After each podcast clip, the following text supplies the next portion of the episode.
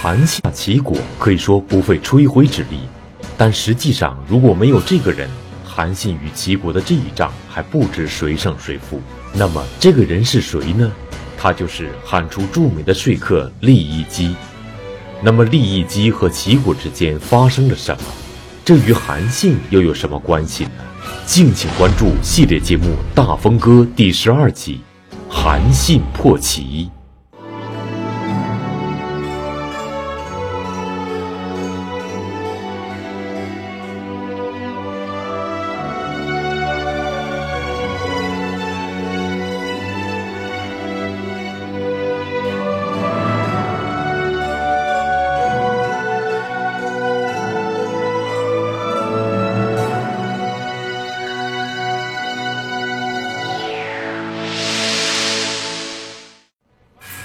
正当刘邦在荥阳承受着项羽军团巨大的压力而抽不出身时，他手下的两个人同时盯上了一个诸侯国齐国。这两个人，一个是顶级说客利益姬，一个是大将军韩信。利益姬认为，凭借自己的三寸不烂之舌，完全可以说服齐国称臣投降。而此时，身处黄河北面的韩信也觉得。自己有能力拿下齐国，这样一来，韩信将武力灭齐，利益姬想说服齐王投降。那么问题就来了，两个人都想吃这一块肉，谁最后能把齐国吃掉？如果一个人吃了，那么另一个人怎么办呢？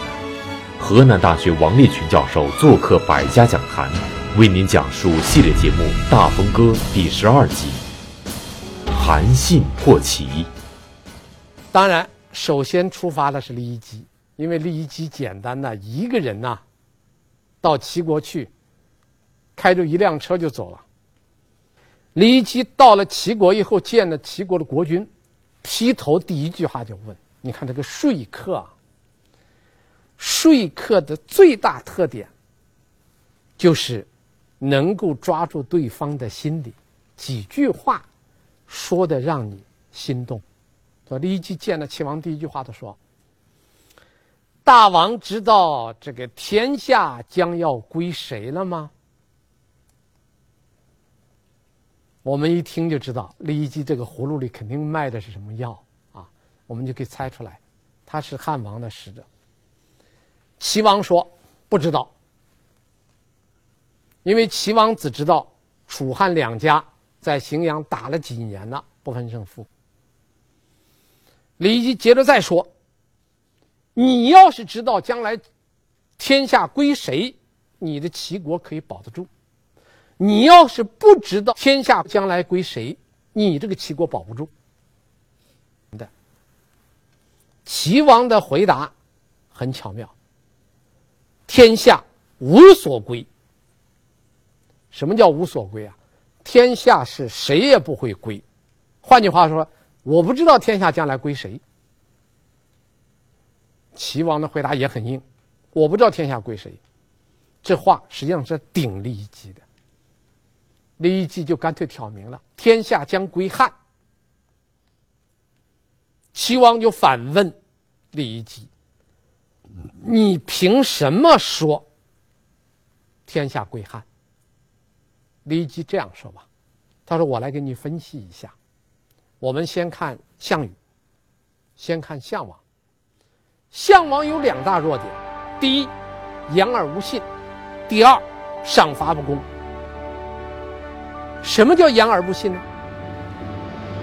因为刘邦跟项羽两个人约定，先入定关中者望之，这就是我们提过多次的怀王之约。这刘邦最爱打的旗号就是怀王之约。结果，汉王先进了关中。项王不让他做关中王，把他赶到了汉中。这岂不是言而无信吗？这是第一。第二，赏罚不公。说项王这个人是有功不赏，有罪不忘。这句话很厉害啊！有功不赏还问题不大，有罪不忘，老记住你出过什么错。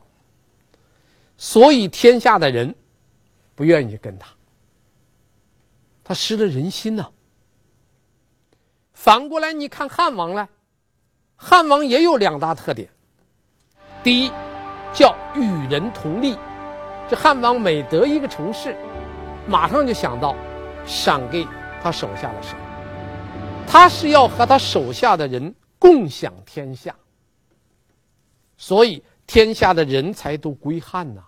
天下的人才归汉呢，天下岂不也要归汉了吗？第二，汉王的军队是神兵天将。你看看汉王军队，灭了魏国、代国、赵国、燕国，把这所有的诸侯国都给灭了，现在只剩下一个齐了。所以李一基就拿这些国家说事儿，最后得了一个结论。这个结论叫：首先向汉王臣服的人，国可保；后向汉王臣服的人，国必灭。你先投降，你就保住国家了；你后投降，你的国就要被灭了。这一番话说的是义正辞严。话一说完。这个齐王田广，还有他的国相齐相田横，两个人一听，全傻了，信了，所以就决定齐国向汉投降。决定投降以后，做了两件事。第一件事，通知在历下，历下就今天的济南。在济南的齐国的二十万军队撤销战备这个级别，当时已经是做好战斗准备，准备抵抗韩信的大军的这个战备令解除了。第二，挽留利益姬，天天在那儿好酒好肉吃喝，所以利益姬首先把齐国给拿下来了。韩信还没出发，利益姬已经完成任务了。韩信还没有出发，就听说利益姬把齐王给说的投降了，说韩信就打算不打了。但是这件事儿冒出来了一个人，这人一出来，韩信的主意就变了。这个人不叫别的，这个人叫快通。快通是一个辩士。非常善辩的一个说客，快通出来就给韩信讲了两句话。快通就说：“汉王是不是给你下达过灭齐令？”韩信说：“是啊，汉王给我下达过灭齐令。”快通第二问：“汉王给你下令叫你停止进攻了吗？”韩信说没有。快通接着再问：“汉王没有叫你停止进攻，你凭什么擅自行动停止进攻呢？”这三句话把韩信问愣了。接着，快通又给他讲了一番话。他说：“将军您带了几万人，折腾了好几年，把赵国拿下来了。你知道赵国有多大地方吗？”五十多座城市，你看人家利益姬，一个人开着车过去了，自驾游，是吧？到那儿人家就凭一张嘴让齐王投降了。你知道齐国多少个城市？七十多个。为将数岁，反不如以数辱之功乎？你当了将军，当了好几年，还不如人家一个读书人，那一张嘴的功夫，你折腾了几年，你拿了五十多个城，人家一个人拿了七十多个城。快通这个话一说，韩信立即下令灭齐打。韩信这时候就顾不上利益姬了，韩信就立即带兵攻打历下军队。很可惜的是，历下军前不久刚接到一个解除战备的命令，不做战斗准备了。在毫无准备的情况下，韩信来了个突然袭击，一下子把二十万军队全部打垮了。韩信打垮以后，乘胜追击，一直追到齐国的都城临淄，就今天山东的淄博，兵临城下。这下子齐王傻了。那酈姬刚刚劝他投降，国可保，这准备投降了，也不做战斗准备了。汉国的军队汉兵突然间就杀过来了，所以齐王就把酈姬叫过来了。你给我解释解释，这咋回事？这酈姬当然不知道韩信凭什么打的，所以齐王说：“这样吧。”我也不能说不相信你啊，你老先生这么大年龄了，不至于来蒙我吧？他这样，你能让韩信退兵，咱们万事皆休；你要不让韩信退，你不能让韩信退兵，我烹了你。酈姬是一个不知道，一个知道，他不知道韩信凭什么又打过来。刘邦明明命令他来说降齐王的，怎么又派韩信来攻打齐王？酈姬不知道怎么回事。这个叫不知道，但他知道一点，他知道他酈姬没有办法阻止韩信进军，所以这老头知道自己必死无疑了。酈姬临死的时候放在了三句话，司马迁把它记下来了。这三句话把酈姬这个人写活了。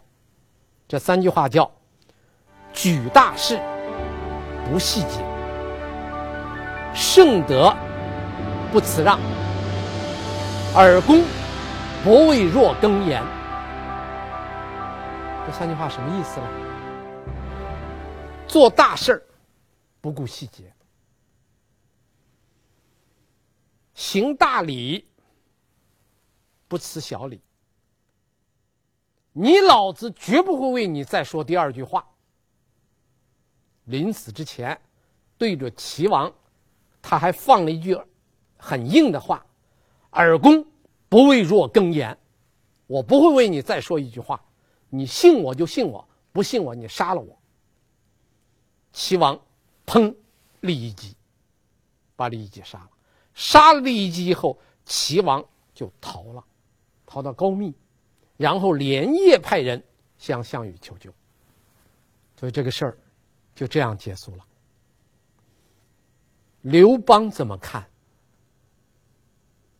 酈姬死了，刘邦会处罚韩信吗？这些问题我们以后会讲，先放到这儿。但这件事儿很大，这件事儿大到什么程度呢？韩信灭齐是个事实了，这件事儿立即惊动了一个人，这个人就是项羽。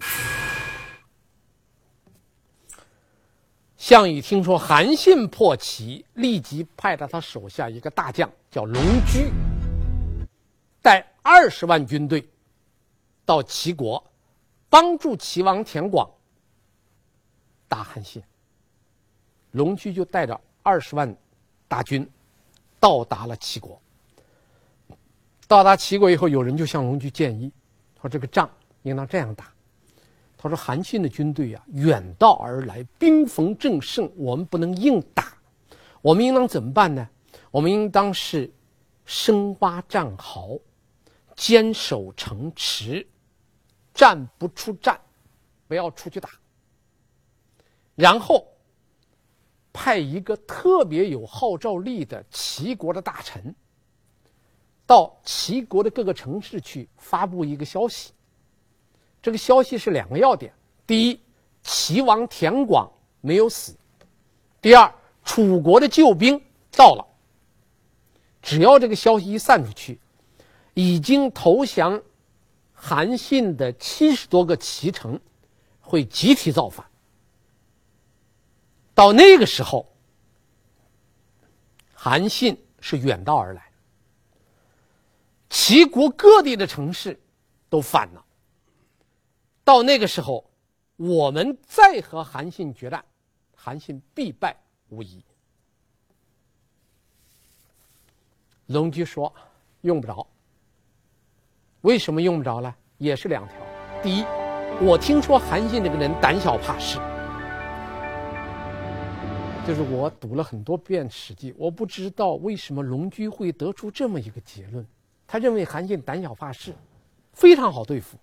第二。”再说我是来救齐国的，我要不战而降之，五何功啊？我算什么功劳？所以我非要打。本来这个人的建议是很英明的，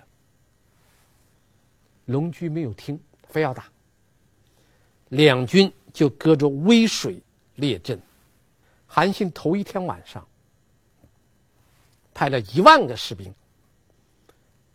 带着布袋，到了渭水的上游，每一个袋子里边装上沙子，做成沙袋，然后这个沙袋在渭水的上游拦这个水，用一万多个沙袋把渭水的上游筑起一个临时的拦河坝，这水堵住它，然后这个下游的水呢就变得很浅了。第二天，两军一开阵，渭水的水很浅，韩信。带着军队就杀过来，杀到一半，韩信装出一副怯懦的样子，逃了。韩信这一逃，龙驹高兴了。你看，我说韩信胆小，果其不然。所以龙驹带着他的军队就冲到水里边去了。等龙驹的军队一进入水中，韩信下令，一发令。上面的一万多个战士把那个沙袋给撤了，这堵了一夜的河水，波涛滚滚，就下来了。波涛汹涌的水一下来，只有龙驹带少量军队登上对岸，大部队还没有过来了，这个河水滔滔而下，把军队隔成两段，过去的一少部分，未过去的一大部分。中间还有部分被河水冲走了，然后韩信就指挥他的军队围住了龙驹和过河的少量部队，以多打少，把这些军队过去的全部杀死，包括龙驹在内，全部杀死。隔着河的这些军队眼看着自己的战友被杀，自己的主将被杀，肝急吃不到劲儿，一看主帅也不杀。军队全部溃散，二十万楚军全部溃散。韩信过来，就把剩余的楚军杀的杀，俘虏的俘虏，二十万楚军全完了。这样，韩信在汉四年十一月平定了齐地七十多座城。第一个是韩信，第一个被牵进来就是韩信。韩信被牵进来。史书有五条记载，这五条记载大体上是两类。《史记》的《淮阴侯列传》是这样记载的：说韩信平了齐以后，就上书给汉王刘邦，说齐地这个地方紧靠着楚国，齐国的臣民又狡诈多变。我要不做个假齐王，我镇不住他们。请你封我做假齐王。这叫什么呢？这叫求封。求刘邦封他为代理齐王，这叫求封。第二条记载，《史记·田单列传》也记载，说韩信随平齐，起。自立为齐假王，汉因而立之。岂是乞求，他乞求汉王立他为齐假王。啊，齐假王、假齐王是一样，就齐国的代理国君。汉王答应了。这两条记载都是韩信求封。还有三条记载，写的韩信。自封。第一条《史记灌婴列传》记载的，齐地已定，韩信自立为齐王。求封跟自封差别很大。第二条记载，《汉书陈平列传》记载，淮阴侯信破齐，自立为假齐王，又是自立。《汉书快通传》记载，信遂定齐地，自立为齐假王。两条记载是求封，三条记载是自封。这就是文献的麻烦。那么韩信是求封还是自封？我觉得应当是求封。啊，原因很简单，韩信如果是自封。那么他现在应当或者中立，或者助楚，帮助楚国，而他最终的结果是助汉，说明他是求封，不应当是自封。那么为什么有的史书写他是自封呢？呃，没有写成求封的，这我们就不知道了。啊，当文献记载有矛盾的时候，我们只能根据自己的判断。取其中的一说，这是第一个被惊动的人，韩信。第二个被惊动的人，刘邦。刘邦这个时候正在正在广武和项羽对阵，被项羽打得嗷嗷叫，他没有办法，只能靠这个彭越在后面骚扰一下项羽。然后项羽回去，等项羽再一回来，又把他打的，要么找人替他死，要么带着一个车夫两个人溜出城，很狼狈。所以刘邦这时候最想的什么呢？你赶快过来解除我这个僵局。结果等来等去，不是韩信的军队到了，是韩信的一封求封的信到了，求封假齐王，所以刘邦非常恼火。史书的记载，我们现在按《史记》的《淮阴侯列传》的记载，汉王大怒，破口大骂，说我困在这个地方，日夜等待着将军的到来，竟然想自立为王。所以刘邦当着韩信的使者的面，压不住自己心中的怒火，就破口大骂。但是刘邦的身边站了两个高人，一个陈平，一个张良。这俩人一听，这个时候骂韩信的使者很不聪明啊，所以他两个人一个站左边，一个站右边。按史书的记载，叫蹑足。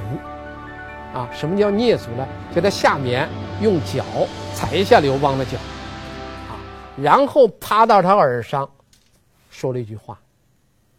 咱们在这儿是什么情况？咱们现在在这儿被动之极，叫人家打的到处躲、到处跑。我们现在能够阻止韩信称王吗？我们阻止不了，不如因善御之，趁这个机会好好对待人，就封他个王就行了。否则的话，会生出变乱来。刘邦挨了两脚。又听他俩趴到耳朵上说这番话，刘邦明白了，但是现在正在骂着了，你突然摆出笑脸来，这很不自然呐，还得继续骂，所以刘邦因夫骂曰，接着再骂：“大丈夫定诸侯，即为真王耳，何以假为？男子汉大丈夫，平定了诸侯。”就应当理直气壮的当个真王，要什么狗屁假王？骂起来了，啊！刘邦这个转弯转的还很快啊！骂着骂着这弯儿，方向盘一摸，转过来。原来是不想封，现在想马上封了。派张良去，封他为不是假齐王了，封他为真齐王。而且有一句话，征。齐王军击楚，我先封你为王，然后我调你的军队来打项羽。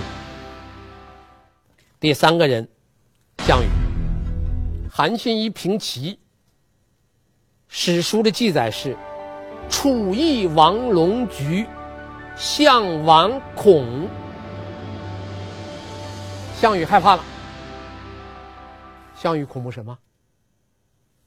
项羽恐怖的第一点，龙局被杀，使项羽感到非常震惊。龙局是项羽手下最能打的悍将之一，非常能打。结果，一员大将龙驹竟然死在了齐地，这让项羽感到非常恐惧。这是第一点。第二点，威胁国都粮道。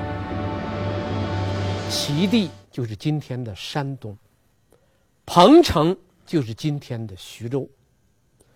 山东如果落入韩信的手里边，那么徐州的地位岌岌可危，所以项羽非常明白，韩信拿下齐地，自己西楚国的国都即将落入韩信之手，而且自己的运粮通道将会彻底瘫痪。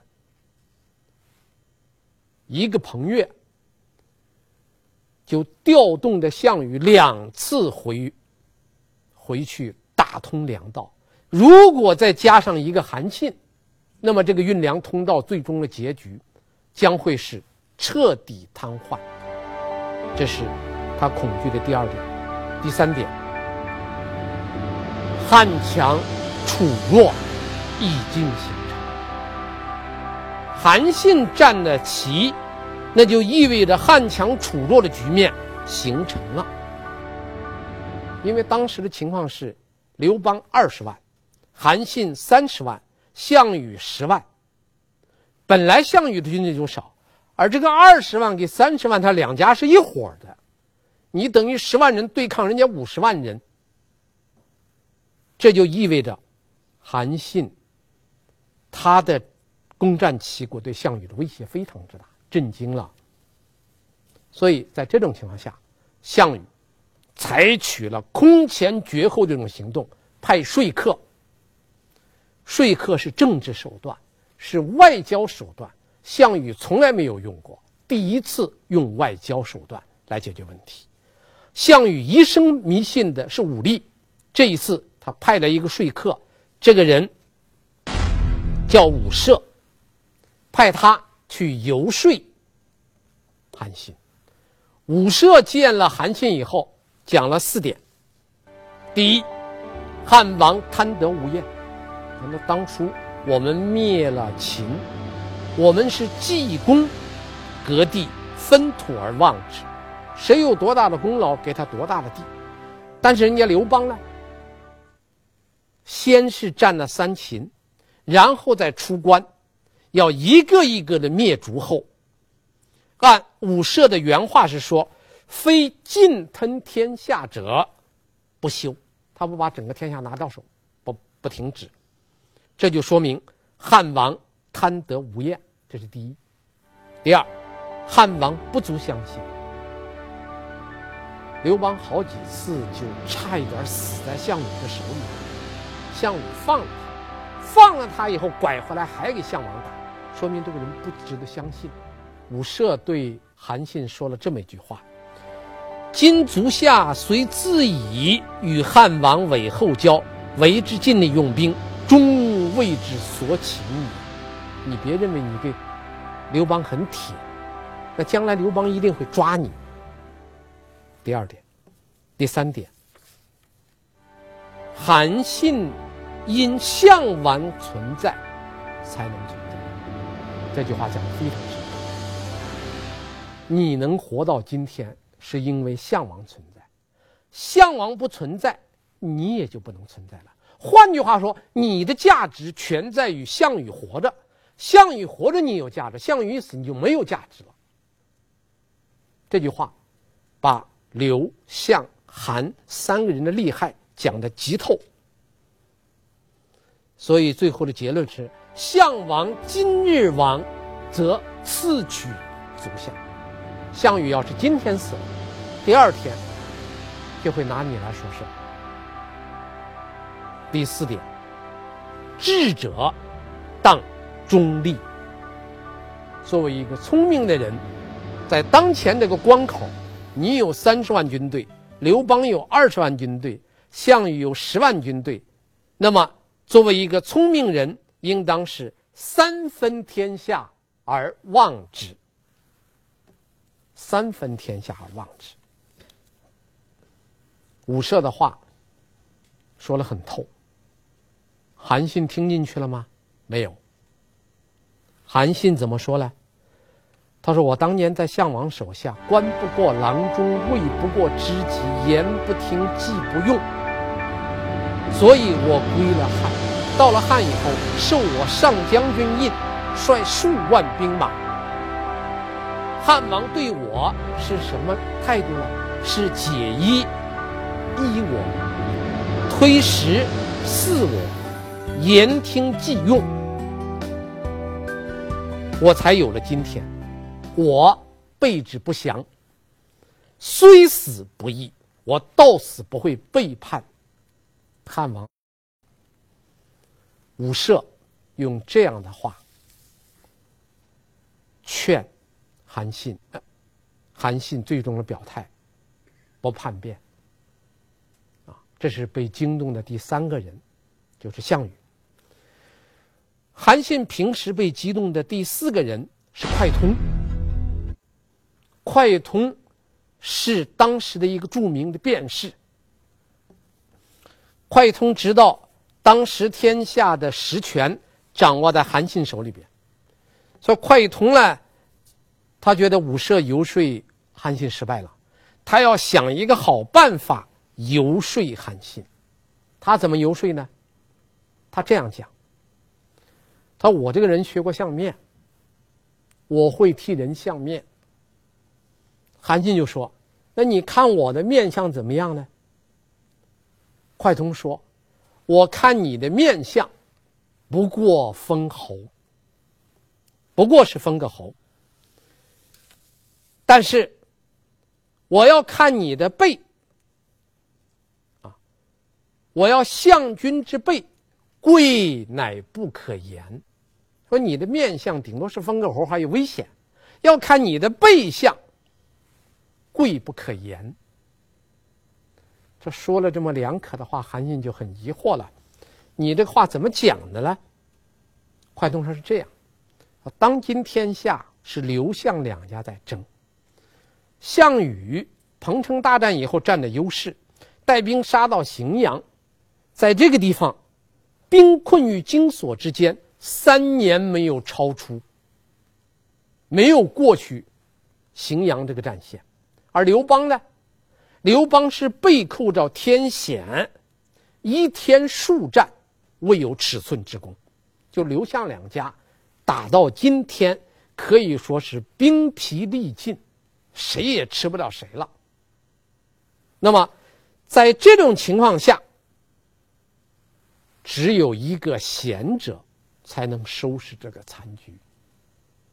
那么，今天，刘邦也好，项羽也好，他两个的生命都关乎到你。足下为汉，则汉胜；与楚，则楚胜。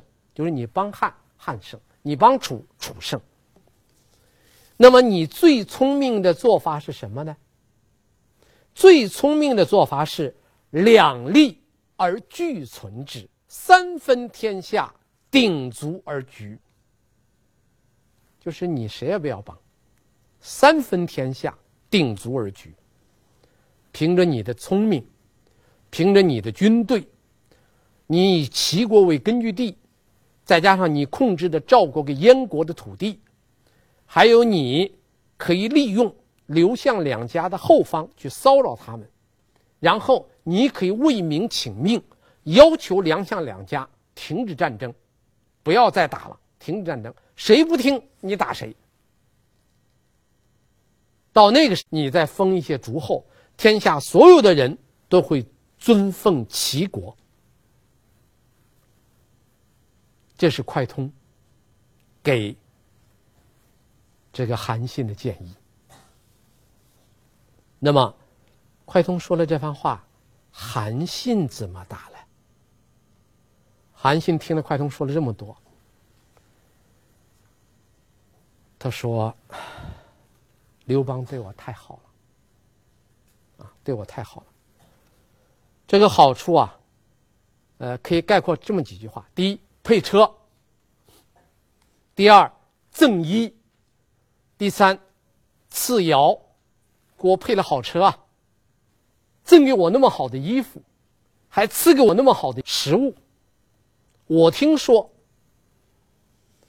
坐别人的车，你要和这个人共难；穿他人的衣服，你要和这个人分担忧患；吃别人的饭，你要为别人献身。所以，吾岂可以向利背义？我怎么可能为了利？背叛这个道义呢？韩信听了快通的一番话以后，说了自己的看法。他说这个看法就是说，他实际上是用个人的恩怨来处理一个复杂的政治问题，因为韩信给刘邦是一个非常复杂的一个政治问题，但是他讲的时候全部从个人的这个利害来讲。的，所以在这种情况下，我没法背叛他。快通苦口婆心说了那么多，韩信给了他这么几句话，快通该怎么回答呢？那么第二轮，快通又讲了什么？我们以后再来讲。